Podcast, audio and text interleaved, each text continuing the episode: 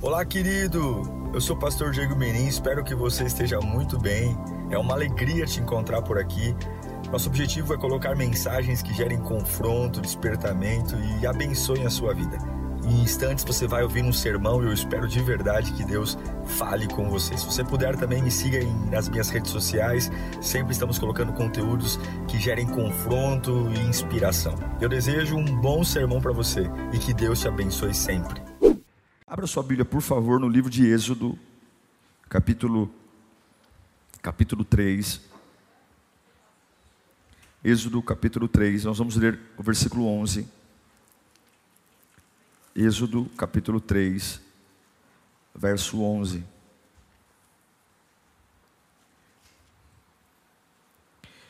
Eu vou pregar sobre um dos personagens talvez mais pregados na igreja, que é Moisés.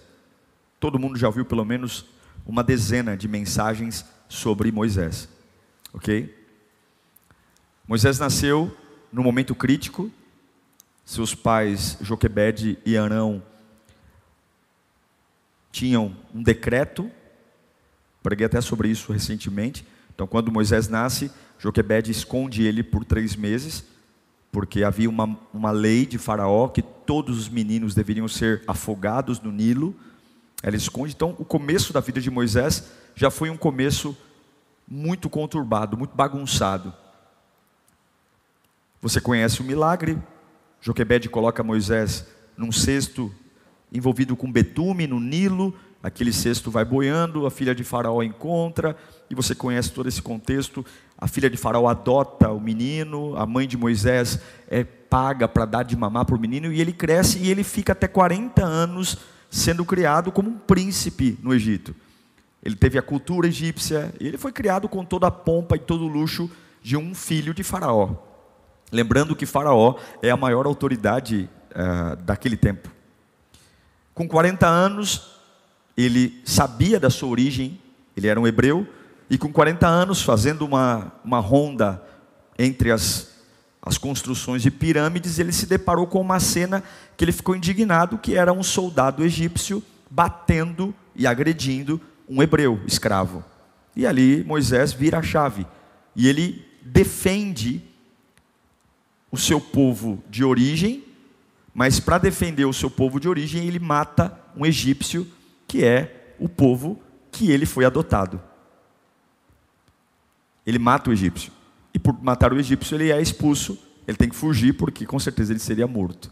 Ele matou um egípcio para defender um escravo. Muito grave para um egípcio isso.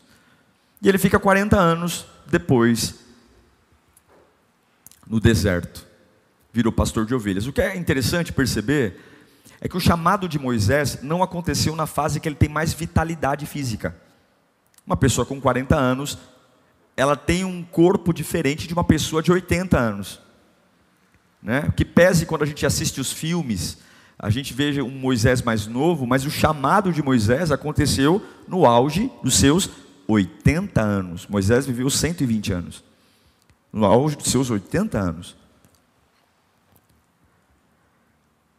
E quando Deus o chama, ele adia um pouco esse chamado porque ele tem desculpas. E é sobre isso que eu queria falar com você. Não adianta você querer um avivamento na sua vida, se quando Deus chega para fazer o que você pede, você não tem cacife para aceitar o chamado. A pergunta que eu faço para você é: você está preparado para viver tudo o que você quer? Se Deus chegasse aqui hoje e dissesse para você assim: ó, ok, eu vou te usar, eu vou atender sua oração e eu vou usar você. Você está pronto? Para começar agora? E quando eu digo pronto, eu digo em todas as esferas, as pressões, as lutas, as pancadas, ou você vai dizer: "Ah, Senhor".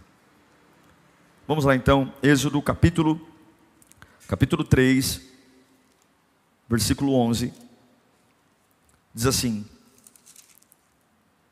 Moisés, porém, respondeu a Deus: Quem sou eu para apresentar-me ao Faraó e tirar os israelitas do Egito. Senhor, mais uma vez estamos aqui na tua casa. Eu tenho a alegria de estar com irmãos aqui presentes, depois de cinco meses, Senhor, tendo a quinta-feira a igreja vazia, e também a alegria de ter irmãos conectados dos quatro cantos desse país, pessoas fora do Brasil.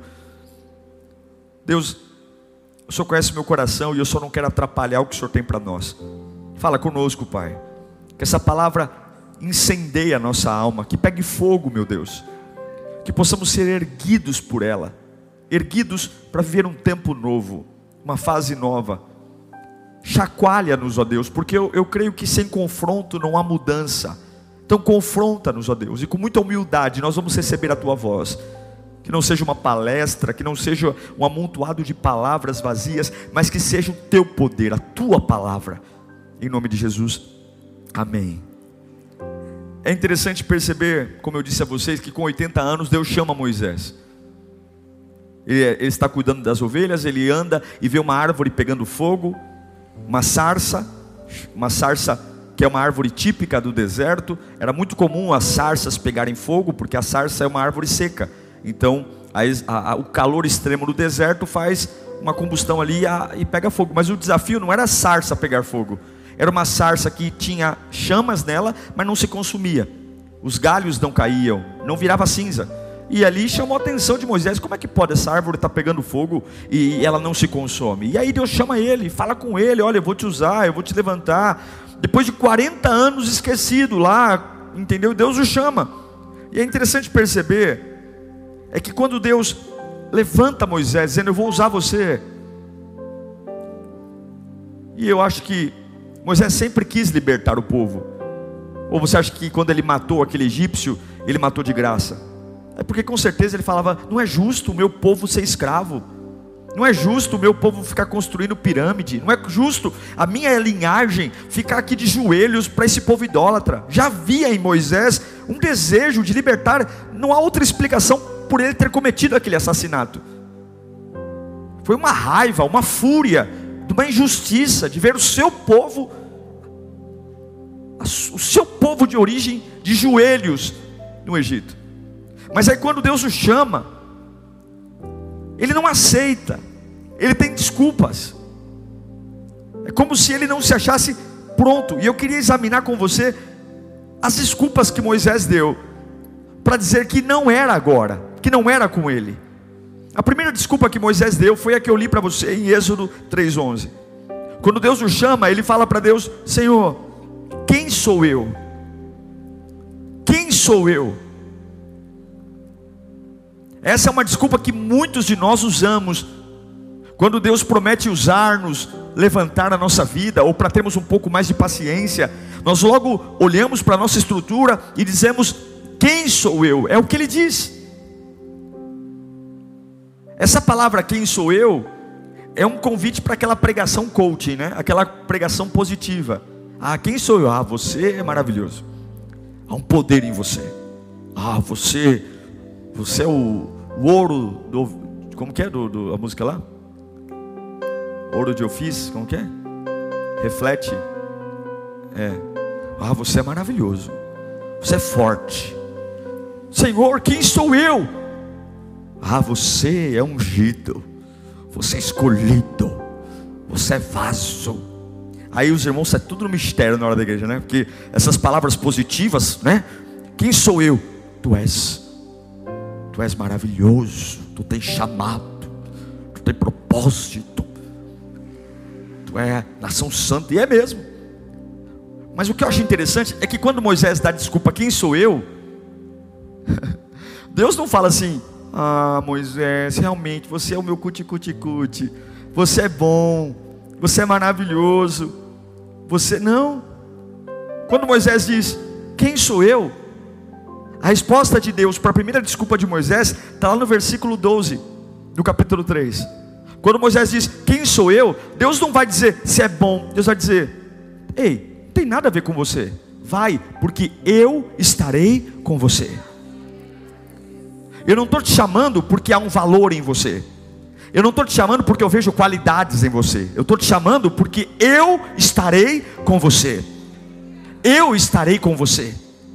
Eu estarei. Então, se você está aqui hoje dizendo, pastor, eu não aguento, porque quem sou eu? E talvez você está querendo uma mensagem positivista, uma mensagem coach, que vai começar a desvendar os teus atributos. Eu vou dizer que Deus está te chamando E não tem nada a ver com qualidades que eu e você tenha. Não tem nada a ver com potencial, tem tudo a ver com o que ele disse: "Quem sou eu, Senhor?" Vai, porque eu estarei com você. Não é uma virtude, não é um talento, não é um dom, não é porque você é tem uma estrela, não é porque você é especial, iluminado, não. Vá e confie no chamado, porque a minha presença te dará capacidade, a minha presença te dará sustento. Eu, eu não sei para quantas pessoas eu estou pregando aqui, talvez você está vivendo uma vida achando que alguém venha dizer para você qual é o teu valor ou qual é o teu potencial, mas não é em você, não está em você. Se há algum valor em mim, se há algum talento em mim, é porque há algo em mim, não é meu, está algo dele em mim. Então é isso que eu quero que você compreenda compreenda a primeira coisa.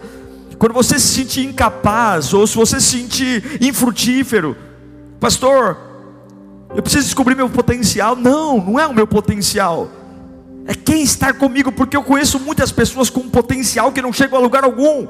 Pessoas que estudam, pessoas que trabalham, pessoas que suam a camisa. É como diz a palavra: se em vão é o sentinela ficar 24 horas protegendo a propriedade, se o Senhor não guardar a casa. Então agora vire a chave. Quando chegar num desafio, quando Deus te chamar para algo, quando Deus disser para você, fique firme, porque eu vou fazer através da sua vida a sua família se render a mim. Fique firme, porque através da sua fidelidade nessa empresa, eu vou trazer um tempo de cura e santificação nessa empresa. Fique firme, porque nesse lugar que você está habitando, tem gente que não presta, tem gente que persegue. Fique firme, você vai dizer, mas eu, quem sou eu? Quem sou eu? Deus não vai colocar banquinho para você sentar e ele afagar, coçar sua nuca, não. Ele vai dizer para você, ei, baixa a bola. Você, eu estou te escolhendo porque eu estarei com você. Tire os olhos de você e olhe para Ele. Deus nunca usou qualidades nossas para medir servos. Deus nunca usou os termômetros que nós temos para medir a qualidade dos seus servos. Se você foge da responsabilidade de travar suas batalhas, suas lutas, porque você acha que você não é ninguém, simplesmente você está olhando para o lugar errado, porque realmente nós não somos ninguém. Nós não somos ninguém. Pare de olhar para o espelho e medir suas limitações. E comece a olhar para o Deus Todo-Poderoso. Então a primeira desculpa de Moisés é: Mas quem eu sou? E Deus responde: Ei, baixa a bola. Eu estarei com você. Aí Moisés, já não satisfeito com a primeira, Deus quebrou ele na primeira desculpa. Moisés dá a segunda, a segunda desculpa: Olha, ok o Senhor estará comigo. Mas lá em Êxodo 3,3 ele vai dizer: Ok, Senhor, mas e quando eu voltar lá para Faraó, depois de 40 anos, quando eu chegar diante deles, o que, que eu vou dizer? O que eu direi? O que eu direi? A segunda desculpa de Moisés é: Ok, Senhor, eu não tenho nada para falar. Você sabe que os egípcios, durante muitos anos, influenciaram a fé dos hebreus. E muitos hebreus se tornaram idólatras, porque no Egito se adora tudo: se adora o sol, se adora a lua, se adora animais. A cultura egípcia é uma cultura pagã de se adorar muitos deuses. E agora a preocupação de Moisés é: eu estou 40 anos sumido. Nesses 40 anos, eu não tive um sucesso que os homens admiram. Porque eu não virei rico, eu não virei empresário, eu me tornei pastor de ovelha. De príncipe do Egito, eu me tornei alguém que cuida de ovelha, recorre, recolhe cocô de ovelha. Eu me tornei um camarada simples, me casei no deserto. Eu vou voltar para lá. Eu não tenho patrimônio, eu não tenho dinheiro, eu não tenho sucesso que todo mundo acha que tem. O que, que eu vou dizer para eles? Eu vou dizer o quê? Eu vou dizer que quem me mandou? Quem eu sou? 40 anos já esqueceram que eu fui príncipe do Egito. 40, quem me mandou? E qual é a resposta de Deus? Versículo 14. Qual é a resposta de Deus? Qual é? Disse Deus a Moisés: Eu sou o que eu sou. É isso que você vai dizer aos israelitas. Que o eu sou te enviou. Que eu sou isso é pouco para você? Se isso é pouco para você, você precisa ter um encontro com a presença de Jesus. Se o nome de Jesus é pouco para você, algumas pessoas pedem oração e a gente fala: olha, confia em Deus, mas só isso, pastor. Olha, confia no Senhor, mas só isso é porque você ainda não sabe quem é Deus. É porque você não sabe o poder que há nesse nome. Você não sabe o que o diabo reage, como ele reage diante de alguém que fala o nome de Jesus, não apenas com as cinco letras, mas fala sabendo do que está falando. Você não sabe o poder que há nesse nome, mas o que, eu vou dizer, Senhor? Mais uma vez, Moisés, não está em você, apenas diga que eu enviei você. Mas quem é você? Quem é você? Diga que eu sou, eu sou enviou, o Deus de Abraão, de Isaac Jacó. Mas eles adoram tudo, mas quando você falar o meu nome, no meio daquele palácio idólatra, o meu nome não é como os outros, o meu nome não é como o Deus do sol, o Deus da lua, eu sou o Deus que é acima de todas as coisas. Está na hora de você parar de achar que é a sua voz que vai convencer as pessoas. Está na hora de você parar de achar que é o seu português maravilhoso. Não tem nada a ver, não há eloquência humana. Satanás não respeita meu vocabulário, Satanás não respeita a minha eloquência, Satanás não respeita se eu tenho diplomas na parede, mas Satanás só vai respeitar quando ele percebe em nome de quem que eu estou ali. Está na hora de você parar de estar em nome da dor, em nome da dúvida, em nome do lamento e começar a abrir a boca em lugares que você sabe que nunca você seria ouvido, e quando começarem a julgar você, não perca tempo, já, já revele o segredo logo e diga: Eu estou aqui em nome do Eu Sou, eu não desisti porque o Eu Sou me enviou. Deixa o diabo saber rapidamente que não tem nada a ver com você, que não tem nada a ver com a tua história. Diga que você é apenas um porta-voz. Vou te dizer uma coisa: o mensageiro nunca é maior do que a mensagem. O problema é que nós achamos que o mensageiro é mais importante do que a mensagem. O carteiro não é mais importante que a carta. Deus nunca vai deixar você ser maior do que a mensagem. Então seja humilde. Você é só um mensageiro. E a mensagem virá dele. Só entregue o que ele tem colocado na sua mão. Se o que Ele tem colocado na sua mão é persistir, persista.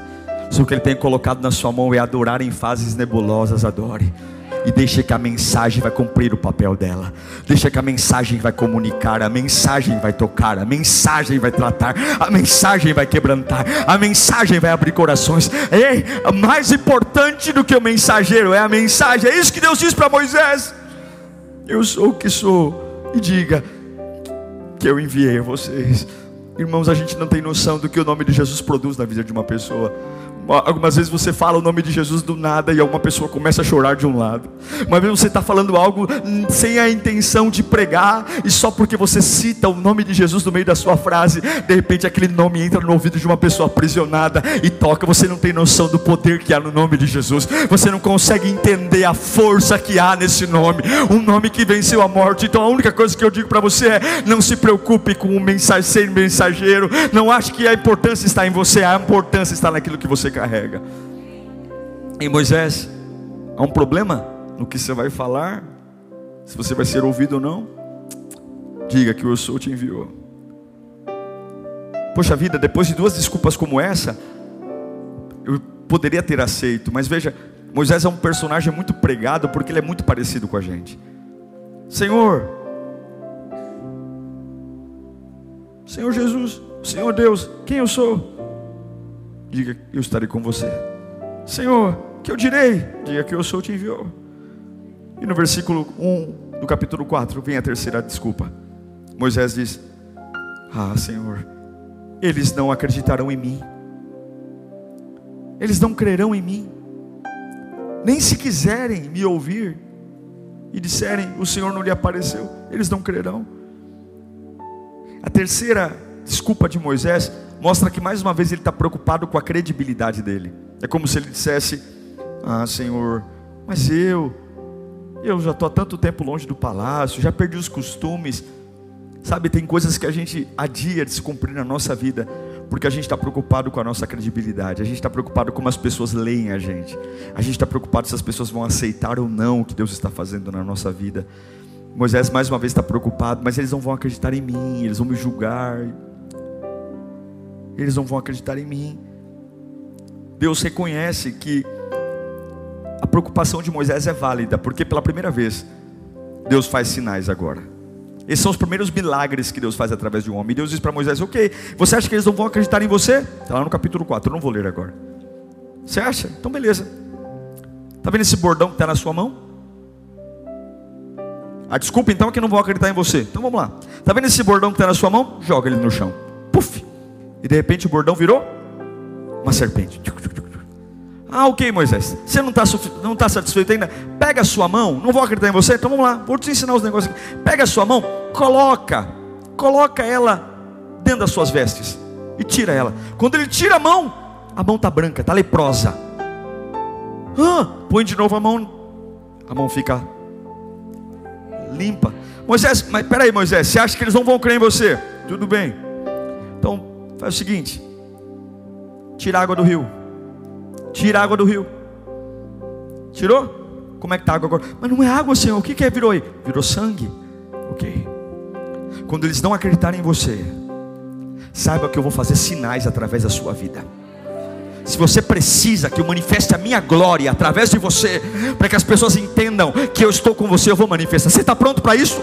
Você está pronto para ir em lugares e quando as pessoas simplesmente disserem eu não creio na sua fé, você ao invés de, talvez hoje nós não tenhamos um bordão para jogar no chão e virar uma serpente, talvez Deus não vai transformar minha mão leprosa, mas as pessoas vão olhar para mim e ver que eu tenho uma vida comum, a de todo mundo e eu não quebro, ver que eu passo pela, pelas fases que todo mundo passa e não enlouqueço. Isso é milagre, irmão. Isso é milagre. Não é água transformando em sangue, não é o bordão virando cobra, não é a mão virando leprosa, mas é alguém passando pelas mesmas tribulações, pelas às vezes as pressões, mas não quebra, não rui, não enlouquece. As pessoas vão dizer: só eu tenho que ouvir esse camarada, porque o que ele vive e não quebra, o que ele vive e não enlouquece, só há uma razão: Deus está na vida dele. Eu preciso crer, eu quero profetizar isso na sua vida. Levante suas mãos para cá, levante suas mãos para cá. Se você precisar de sinais para libertar tua casa, tua família, Deus te dará sinais. Deus te dará sinais. Não se preocupe, não se preocupe. E algumas vezes você vai dizer, pastor, acabou o dinheiro. E as pessoas vão dizer, agora ele quebrou, agora ele faliu, e de repente vai surgir um contrato, de repente vai surgir um empréstimo, de repente vai surgir alguma coisa, e vão dizer: como? Eu sou do mesmo ramo, como? Eu estou no mesmo barco, como? O mercado está ruim para mim, como é? É como se fosse Deus falando: joga o bordão, e eles vão crer, porque na hora que eles verem ser diferentes na sua vida, eles vão investigar a fonte, eles vão investigar da onde você bebe, eles vão investigar da onde você come, eles vão investigar quem te alimenta, e na ponta do iceberg está a minha presença, na ponta do iceberg está a notícia: Eu estarei com você, diz o Senhor. Aí Moisés, Deus fala: Ok, Senhor, beleza. O bordão virou cobra, minha mão virou leprosa, a água virou sangue. Veja como a gente se parece com Moisés. E ele fala no versículo 10 do capítulo 4 Disse, pois, porém, Moisés ao Senhor: Ó oh, Senhor, eu nunca tive facilidade de falar, nem no passado e nem agora. Eu não consigo falar bem. Primeiro ele reclama que ele não sabe o que falar. E agora ele diz que ele não consegue falar bem. Você acha que Deus não sabe que Moisés tinha um problema na fala? Você acha que Deus não sabe que você tem um temperamento complicado? Você acha que Deus não sabe como foi sua criação? Você acha que Deus não sabe que seu pavio é curto? Você acha que Deus não sabe a minha e as suas falhas de caráter? Você acha que um pai não conhece o filho que tem? Não diga para Deus o quanto você não pode. Ele sabe o quanto você não pode. Ele sabe o quanto você não é. Ele sabe o quanto você não tem. Ele sabe o quanto você não consegue. Ele sabe. Mas ainda assim Ele escolheu você. Mas ainda assim Ele escolheu você. E não tem nada a ver com você. Tem tudo a ver com Ele. Moisés disse: Eu não sei falar. Eu não sei falar. Ele, como que o camarada não sabe falar? Estevão vai dizer em Atos 7,22 que Moisés foi educado com toda a ciência dos egípcios e ele era poderoso em palavras e obras, mas ele não consegue ver, então ele fala: Eu não sei falar, mas não tem problema. Sua desculpa é essa? Deus responde para ele no versículo 11 do Êxodo 4: Ah, então o teu problema agora é que você fala errado, é que você solta um problema, é que você é gago, é que você é fanho, é isso? Ei Moisés, essa boca torta que você tem aí, quem deu a boca ao homem? Você acha que eu não sei a boca que eu te dei? Você acha que eu não, dei, eu não sei a altura que eu te dei? Você acha que eu não sei o cabelo que eu te dei? Você acha que eu não sei a cor da pele que eu te dei? Você acha que eu não sei o tamanho do pé que eu te dei? Você acha que eu não sei a mão que você tem? Mas essa mão é torta. Você acha que eu não sei que tua mão é torta? Mas pastor, eu manco. Você acha que eu não sei? Você acha que eu não sei esse bico de papagaio que você tem? Você acha que eu não sei essa dor de cabeça crônica que você tem? Você acha que eu fiz você e eu esqueci? Quem deu boca ao homem? Quem fez o surdo e o mudo? Quem fez? Você acha que é o diabo que fez o surdo? Você acha que é o diabo que fez o mudo? Quem fez o surdo? Quem fez? É como aquele, aquele, aquele homem que era para ser curado. Alguém pergunta por que, que ele é assim? Desde nascença, quem pecou? E Jesus disse: ninguém pecou. Ele é assim para que seja manifesta a glória de Deus, do jeito que você é, do que há em você. Aceita o chamado, porque se existe alguma deficiência, Deus converterá essa deficiência para a glória dele. Quem deu boca ao homem? Quem fez surdo ou mudo? Quem lhe concede vista ao cego? Não sou eu, o Senhor. Talvez você fale, pô, pastor, eu não sou estudado. Paulo, ele diz, ele, ele se recusou a valorizar a eloquência. O que é eloquência? O falar bem. Lá em 1 Coríntios capítulo 2, versículo 1, Paulo vai dizer para nós: Eu, irmãos, eu mesmo, irmãos, quando estive entre vocês, não fui com o discurso eloquente, nem com muita sabedoria para lhes proclamar o Evangelho de Cristo. Ou seja, eu não fui falando bonito e nem com muita sabedoria, pois eu decidi nada saber entre vocês, a não ser a única coisa que eu quero saber, enquanto muita gente discute religião, se é presbiteriano, se é arminiano, Paulo vai dizer, porque eu decidi nada saber entre vocês, a não ser Jesus Cristo e este crucificado. Aleluia. E foi com fraqueza, temor e com muito tremor que estive entre vocês. A minha mensagem e a minha pregação não consistiram em palavras persuasivas, emocionais, sabedoria, mas consistiram de demonstração de, do poder do Espírito Santo. Se não tiver poder, não tem nada, você está entendendo? Pode ter teologia, se não tem poder, não tem nada. Para que a fé de vocês, para que a fé que vocês têm, não se baseie na sabedoria humana, mas poder.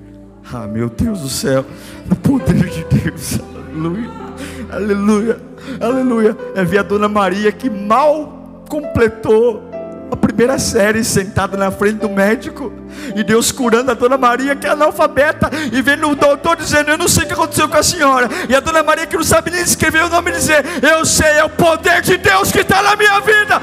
É o poder de Deus que cura liberta e transforma. Mas eu, eu, fiz faculdade, eu fiz gestão financeira, eu fiz, eu fiz gestão, não estou dizendo que estudar é ruim, não, gente. Eu não estou dizendo, mas estudar sem poder não vale nada. Agora, poder até sem estudo levanta o homem, é o poder de Deus. Ei Moisés, você está preocupado porque você fala errado? Você está preocupado porque você não é o melhor orador? Você está preocupado porque a sua voz, não é, você não é o melhor homem para discurso?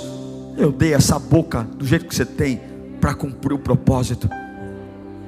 Se você tem um tamanho que você tem, você não precisa ter um tamanho maior. Se Deus me deu o tamanho que eu tenho, se Deus me deu a cara que eu tenho, se Deus me deu os braços que eu tenho, é porque eu não preciso de um braço maior, eu não preciso de um tamanho maior para cumprir o propósito que Ele tem na minha vida. Você tem tudo que você precisa para ser o libertador do que você tem que libertar. E todos nós aqui temos um hebreu preso no Egito.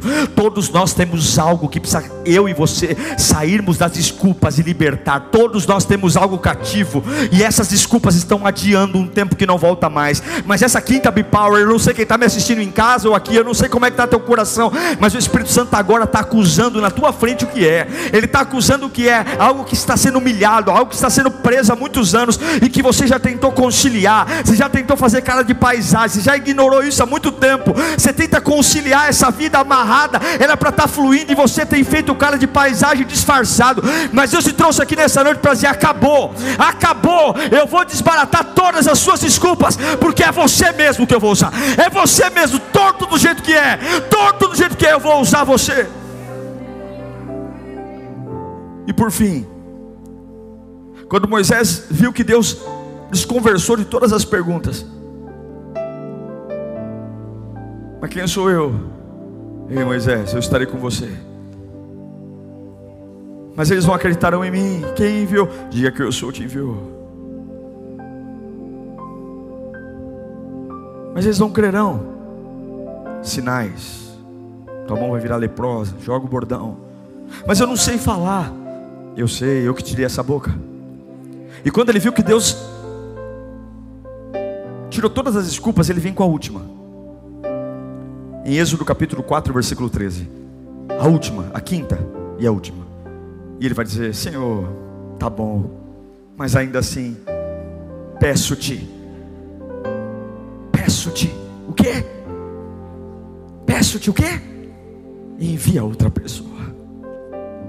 Eu te pergunto: você está preparado para o que você quer libertar? Ou você só toca no assunto porque você fala, é distante. E se Deus fala, começa hoje. Começa nesse culto a libertação da tua casa. Eu vou usar você. Eu vou usar a tua boca, eu vou usar a tua vida. Começa hoje. Começa hoje a revolução que eu vou fazer na tua empresa, no teu negócio. Começa com você agora. É eu e você, você. Começa hoje. Começa hoje a revolução no teu bairro. Começa hoje. Porque Deus não te deu para um bairro, Deus te deu para uma cidade. A igreja é para ganhar a cidade. Eu declaro que a Lírio vai ganhar a cidade de São Paulo. Deus não nos deu para uma rua. Deus não nos deu para um bairro. Deus nos deu para uma cidade. Nós vamos viver isso. E eu sou tudo isso. Todas as vezes que eu oro, tem hora que eu digo, Senhor, mas eu. Deus está dizendo, ei, baixa a bola. Ei, fica quieto, porque sou eu. Para de olhar para você. Essa boca fui eu que dei essa renda fui eu que dei. Você sabe que eu não sei onde você mora, você sabe que eu não sei quem foi tua mãe, você sabe que eu não sei quem foi teu pai, você sabe que eu não sei a história, você não sabe quem, que eu sei quem te deixou, eu sei quem você é, apenas eu te digo uma coisa: vá. É interessante ver que a última desculpa de Moisés ultrapassou todos os limites, porque ele não tinha mais motivo para recusar, mas ainda assim ele fala: manda outro. Quando Moisés pediu para Deus enviar outro, o Senhor se irou contra ele.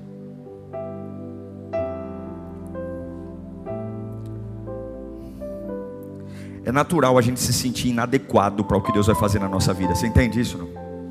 É natural. É natural Deus chamar eu e você e a gente fala assim: eu não estou pronto. É natural a gente construir uma igreja linda que você viu aqui e a gente quando vai fazer as contas da tesouraria da igreja a gente fala: não dá para pagar essa igreja. É natural. É natural. Agora, o que não é natural é rebaixar a Deus para nossas inseguranças. O fato de eu e você termos inseguranças não significa que o céu está ameaçado. O fato de eu e você não sabermos como como fazer não significa que Deus não sabe como fazer. O fato de eu e você não termos todos os recursos não significa que o céu está pobre e que Deus não sabe o que fazer. O fato de eu e você estarmos tremendo de medo não significa que o céu está ameaçado. Por favor, tenha todas as suas inseguranças do mundo, mas não rebaixe Deus ao nível da minha e das suas inseguranças, porque Ele não é reduzido pelos meus medos, Ele não é afetado pelas minhas dúvidas, Ele é o que é, e é por isso que quando Ele diz para Moisés: Olha, quando perguntarem quem eu sou, diga, eu o que eu sou te enviou, porque Deus não cabe num adjetivo, Deus não cabe num nome, Ele é o que é, o que Ele é, Ele é tudo, Ele pode tudo, Ele tem tudo, Ele é tudo.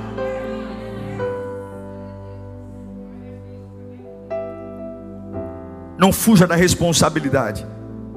A ira de Deus se acendeu sobre Moisés, e quando a ira de Deus se acendeu sobre Moisés, ele obedeceu. Depois de todas as desculpas, Moisés fez o que Deus pediu. E mesmo sendo gago, mesmo sendo sozinho, deu certo? Deu certo? O povo foi liberto? As dez pragas vieram? O mar abriu? A água saiu da rocha? A coluna de fogo aqueceu o povo durante a noite? A, a nuvem os cobriu do sol e os protegeu durante o dia? Durante 40 anos as sandálias, as roupas não se gastaram? Deus mentiu? Deus errou? Deus é um aventureiro?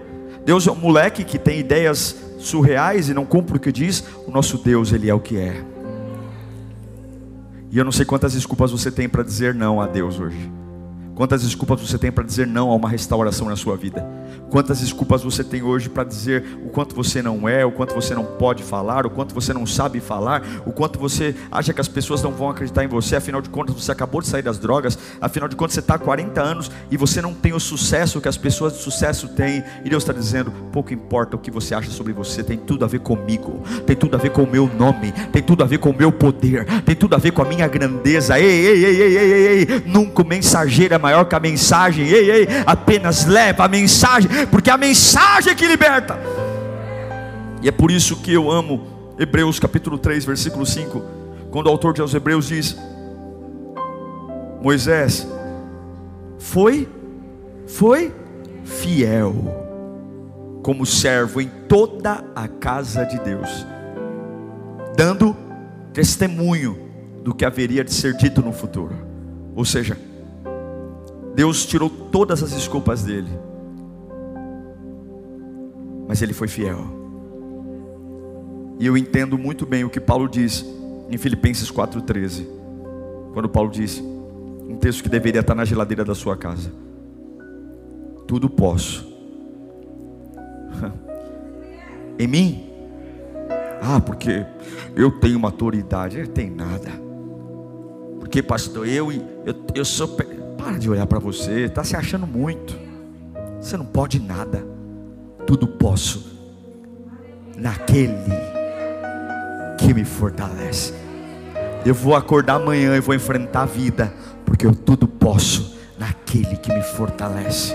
Eu vou fazer essa quimioterapia, porque eu tudo posso naquele que me fortalece. Eu vou aguentar as pancadas da vida, porque eu tudo posso naquele que me fortalece. Quem sou eu, Deus? Quem sou eu? Vá, porque eu estou com você. Vá, não tem discurso coach, não tem palavrinha de autoajuda, não tem dez passos para valorização, mas não tem humanismo, não tem humanismo, não tem psicologia positiva. Não, não, isso é curso para você fazer aí para ser enganado. Quer vencer é parar de olhar para o espelho e olhar para o trono e dizer: "Eu não tenho nada, eu sou o cocô do cavalo do bandido". É como Paulo diz: "Eu sou menos do que nada". Mas ele está comigo. Por que, que você ainda não quebrou? Porque Ele está comigo. Por que, que você não desviou ainda? Porque Ele está comigo. Por que, que você ainda não jogou tudo pro alto? Porque Ele está comigo.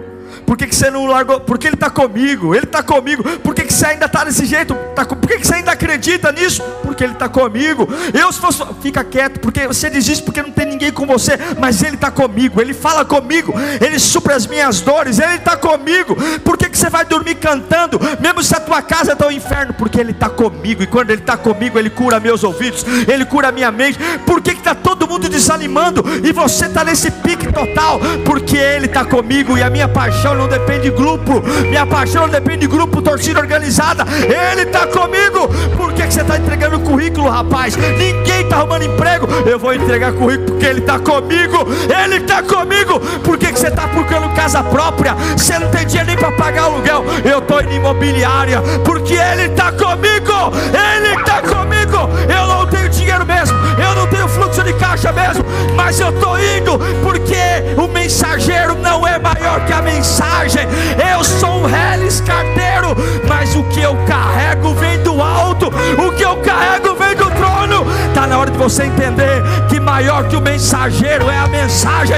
E a mensagem de Deus para a sua vida é maior que você, é maior que o teu dinheiro, é maior que o teu chamado. Eu não estou inflando o teu ego, não. Eu só estou dizendo que a glória de Deus ela vai ser manifesta por quem desejar permitir que ela seja. Se você não quiser, ele vai usar outro. Se você não quiser Saul, ele vai levantar Davi, mas ninguém vai ofuscar a glória sendo entregue ao dono de tudo e todos. A ele a glória, a ele o louvor. Se a Lírio não quiser crer, outra igreja vai crer. Se, eu, se essa rua não quiser, outro vai crer. Eu só sei de uma coisa: o mensageiro não é maior que a mensagem. Não é maior que a mensagem. Feche os seus olhos. Qual é a sua desculpa? Qual é a sua desculpa? Eu creio no Espírito Santo. Paulo diz: Eu não vou ficar aqui explicando teologia para vocês. Eu não vou ficar aqui explicando genealogia. Eu não, eu não vou ficar gastando meu. Eu vou pregar simples, porque é o poder de Jesus Cristo. Basta você saber que Ele foi para a cruz. Basta você saber que Ele ressuscitou. E há um poder. E que poder é esse? É o que Jesus fala para Nicodemos. Olha, Nicodemos, eu não consigo explicar não, porque a hora que o vento sopra, ele pode vir da esquerda, ele pode vir da direita, ele pode vir de baixo, ele pode vir de cima. Mas a hora que o vento vier, deixa o vento soprar, porque ele vai mudar você, Nicodemos, ele vai mudar você. Comece a glorificar o nome de Jesus. Qual é a sua desculpa? Qual é a sua desculpa? Qual é a sua desculpa? Quando minha vida melhorar, pastor. Pastor, quando me tiver. Não, não, não tem desculpa mais, não. É agora, é agora. É agora que eu vou levantar como guerreiro minha casa é do Senhor Jesus. É agora que eu quero ver milagre acontecer. Eu quero colocar minha mão em enfermos, eles vão ser curados. É agora que eu vou pegar meu salário e vou dizer, Senhor, não é investimento, não é CDB. Eu vou ser um dizimista fiel, eu vou ser um ofertante. E a minha família vai parar de dar risada na minha cara. Porque eu vou mostrar que servir o Senhor e honrar o meu Deus prospera. Eu vou por tudo ou nada. É o tudo ou nada eu vou. Porque o Senhor está comigo.